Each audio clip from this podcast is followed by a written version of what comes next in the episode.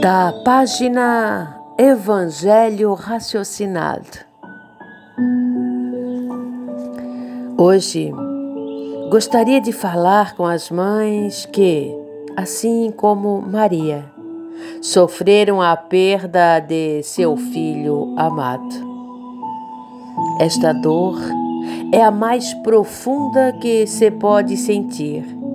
É um sentimento que dilacera o coração materno ou paterno, trazendo o luto profundo, desencadeando os mais diversos sentimentos de sofrimento.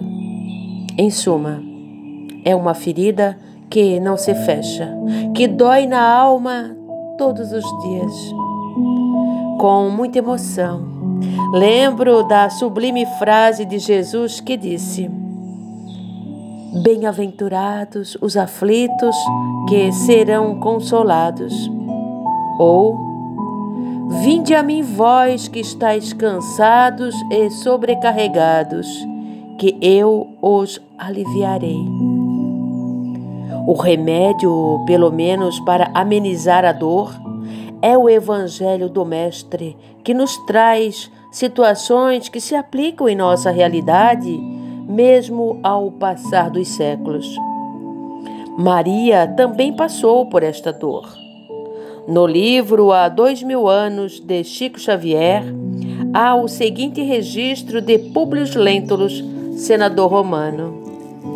Ao lado do mestre, não se via mais a carinhosa assistência dos discípulos e de seus numerosos seguidores. Apenas algumas mulheres, entre as quais se destacava o vulto impressionante e agoniado de sua mãe. Ela presenciou a crueldade contra o seu filho e ouviu agonizando na cruz infamante. Sim, ela chorou. Sentiu todos os sentimentos que você, mãe, sentiu também. Antes da elevação de Cristo ao plano espiritual, ele, se referindo a João, disse a ela: Este é o seu filho. João 19, 26. Assim, Cristo mostrou a Maria que seus filhos eram os seus seguidores, para que ela não parasse no tempo, paralisada no sofrimento, mas continuasse a sublime missão de ser mãe.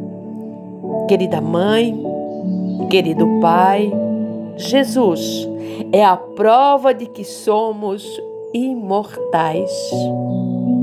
Não tenha dúvidas de que o seu filho bem-amado encontra-se na pátria celestial e está em plena conexão com você pelo pensamento.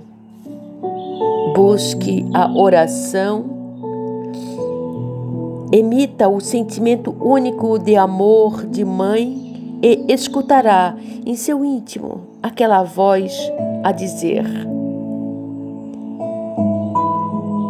Mãe, eu te amo. Pai, eu te amo. Eu estou aqui com vocês.